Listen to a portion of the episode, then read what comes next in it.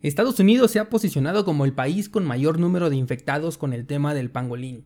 En México, las instituciones bancarias, fintech y de crédito hipotecario comienzan a dar prórrogas de pago a sus usuarios. La Reserva Federal comienza formalmente con la inyección de capital infinito y además confirma que ya estamos en una recesión.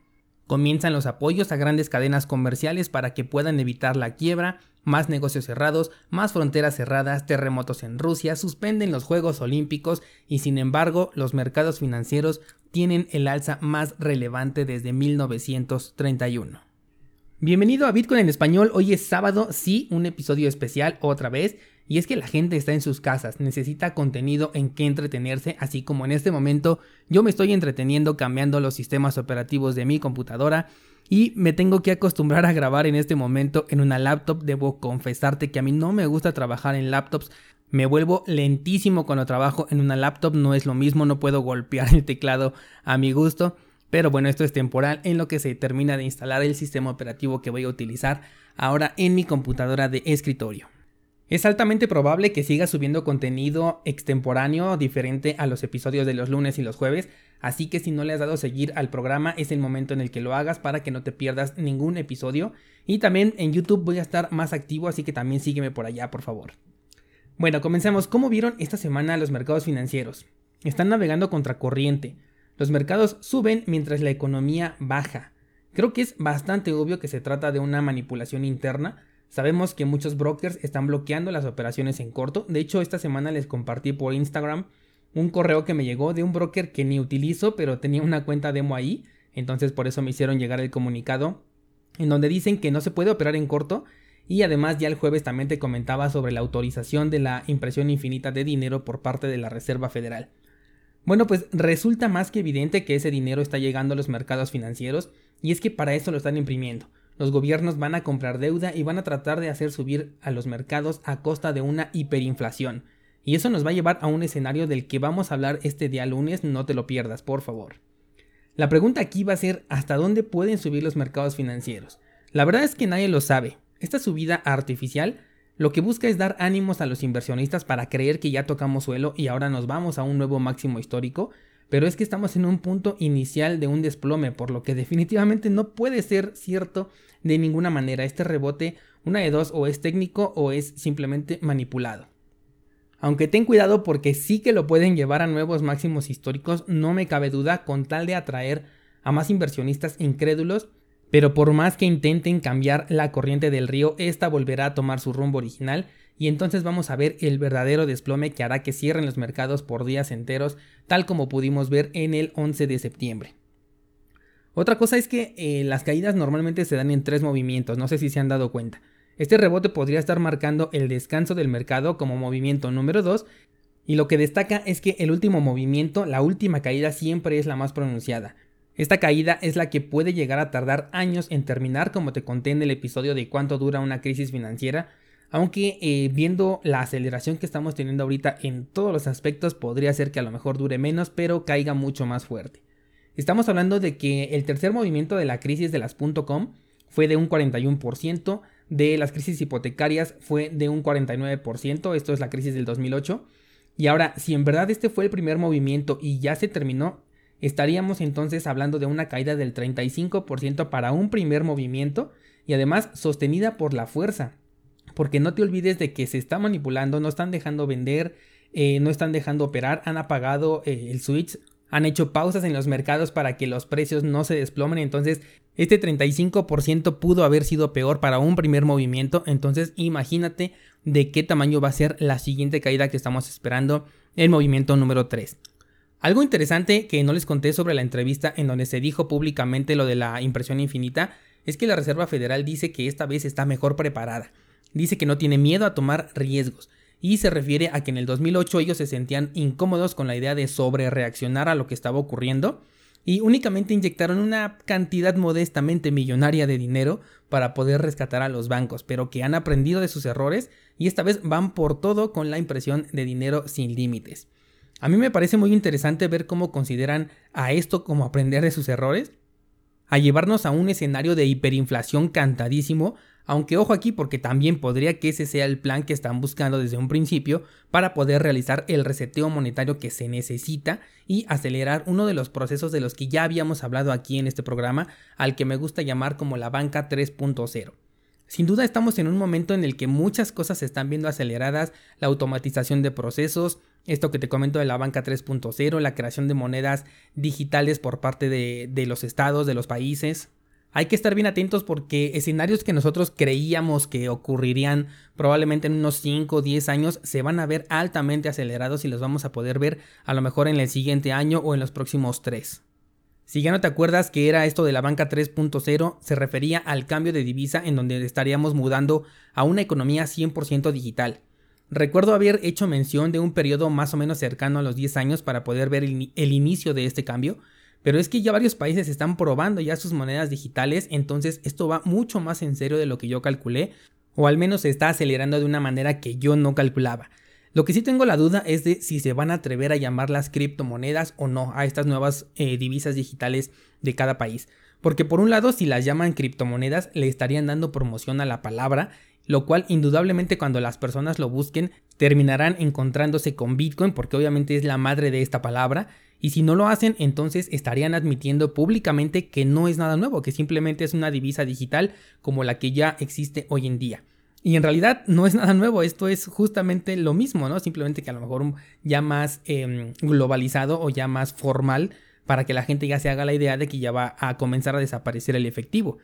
De hecho, ya habíamos hablado que si todos en el mundo hiciéramos un retiro en efectivo de nuestro dinero, llegaría un punto en el que el banco se quedaría sin billetes. Pero ojo, porque también en esta entrevista de la que estábamos hablando se tocó este tema y se dijo que tienen autorización para la impresión física por si acaso la gente quisiera entrar en pánico y solicitara el retiro de su dinero de los bancos como ahorita ya está ocurriendo.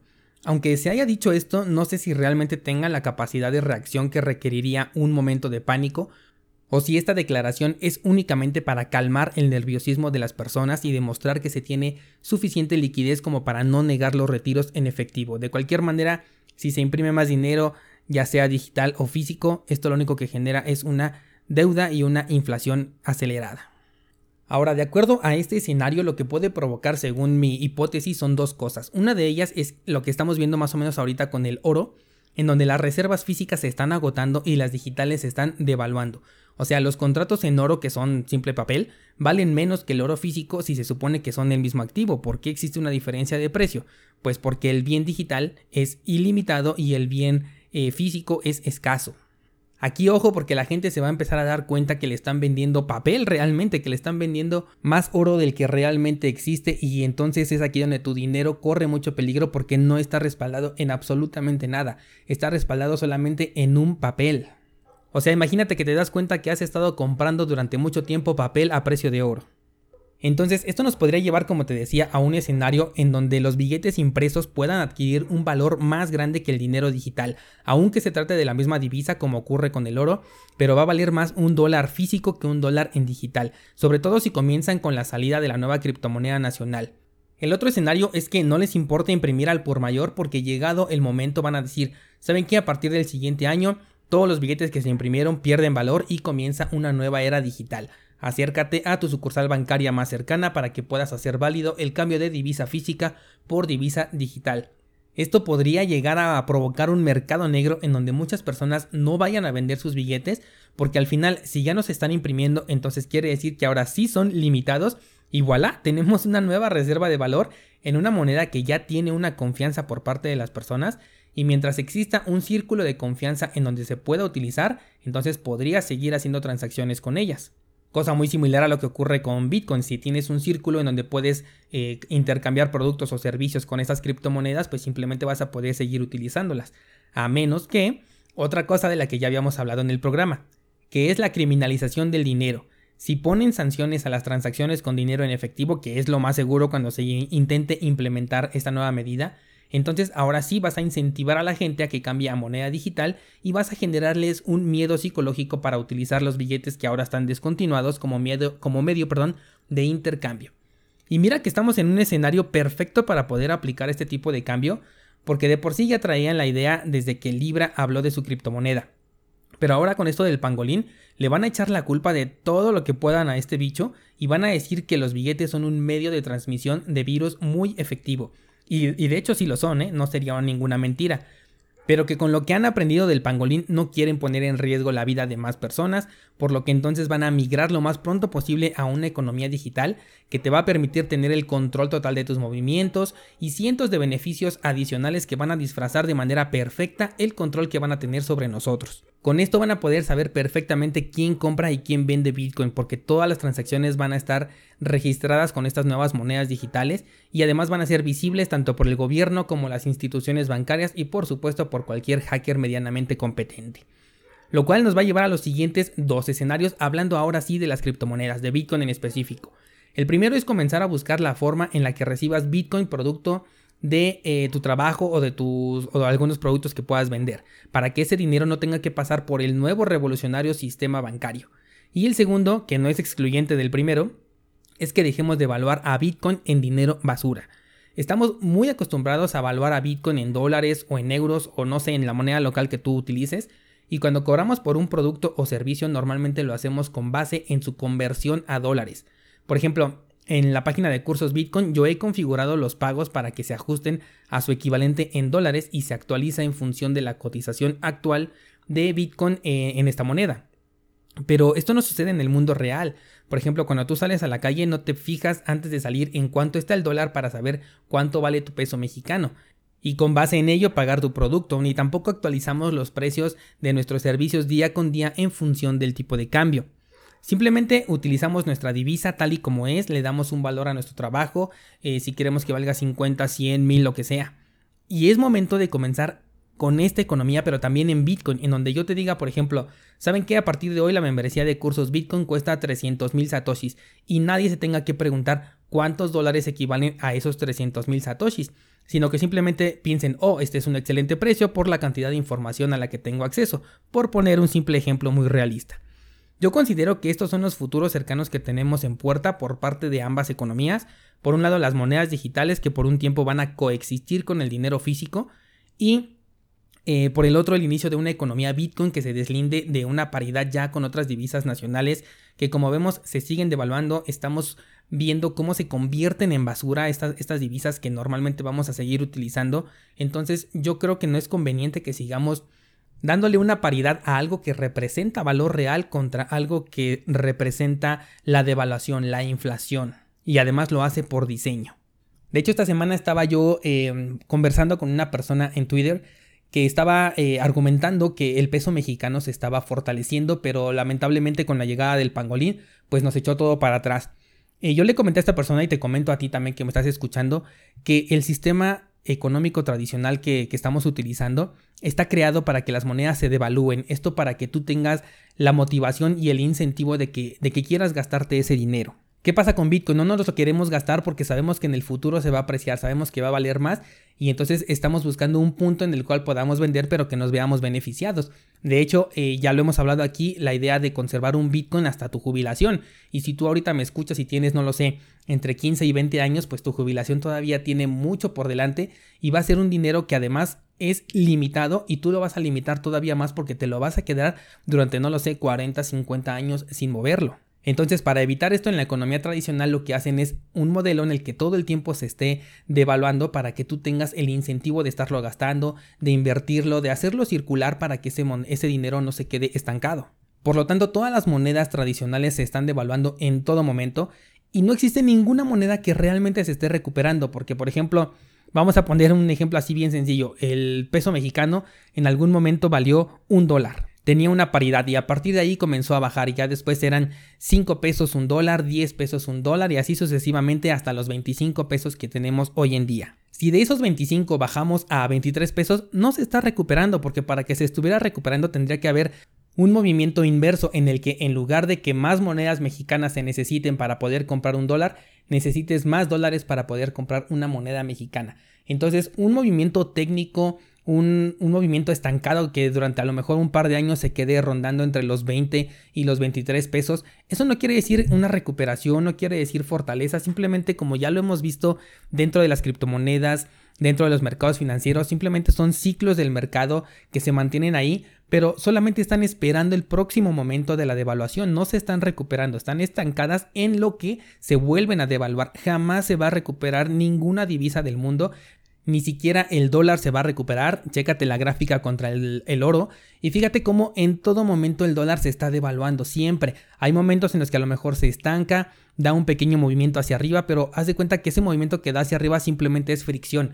Es una, eh, es una contracción para poder irse hacia abajo con mucho más fuerza.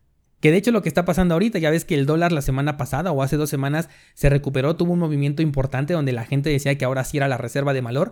Esa es una contracción, esa es la fricción que estamos viendo del dólar y ya vas a ver cómo en las siguientes semanas o en un mes, no sé cuánto tiempo puedan retenerlo eh, la Reserva Federal con esta inyección de capital, pero tarde o temprano va a caer y lo va a hacer en caída libre. Entonces ese discurso de defender a un político porque está volviendo fuerte nuestra moneda es imposible. No hay nada que pueda hacer que nuestra moneda se vuelva más fuerte, porque su diseño por naturaleza hace que siempre se estén devaluando. Lo que sí existe son detonantes, por ejemplo el pangolín es un detonante, sabemos que la moneda se va a devaluar en cualquier momento, pero de repente llega el pangolín y lo empuja, lo, lo acelera de manera impresionante. Por eso es que cuando no se tiene el conocimiento adecuado, pues podemos llegar a pensar que la moneda estaba estable o que se estaba recuperando y chin, de repente llegó Pangolín y nos echó todo el teatro para abajo. Pero no, la verdad es que íbamos para abajo, pero íbamos lentamente hacia abajo y siempre vamos hacia abajo y de repente llega un detonante, un catalizador que hace que el movimiento cobre mucha más fuerza. Vamos a ver qué tan rápido llegamos a ese punto con los cambios que se están dando en este momento. Vamos a ver cómo reacciona Bitcoin ante la fuerte caída que se avecina en los mercados financieros, porque ya te adelanto que viene una caída muy fuerte. Ya vimos que la vez pasada que el mercado cayó también le pegó al mercado de criptomonedas, así que si tienes la sensación de que vamos a ver otro desplome, podrías estar colocando algunas órdenes de compra ahorita que Bitcoin se encuentra todavía en un punto más o menos estable. O bien vamos a ver si ahora sí Bitcoin se mueve a la inversa y demuestra lo que muchos especulamos de que Bitcoin va a ser una reserva de valor.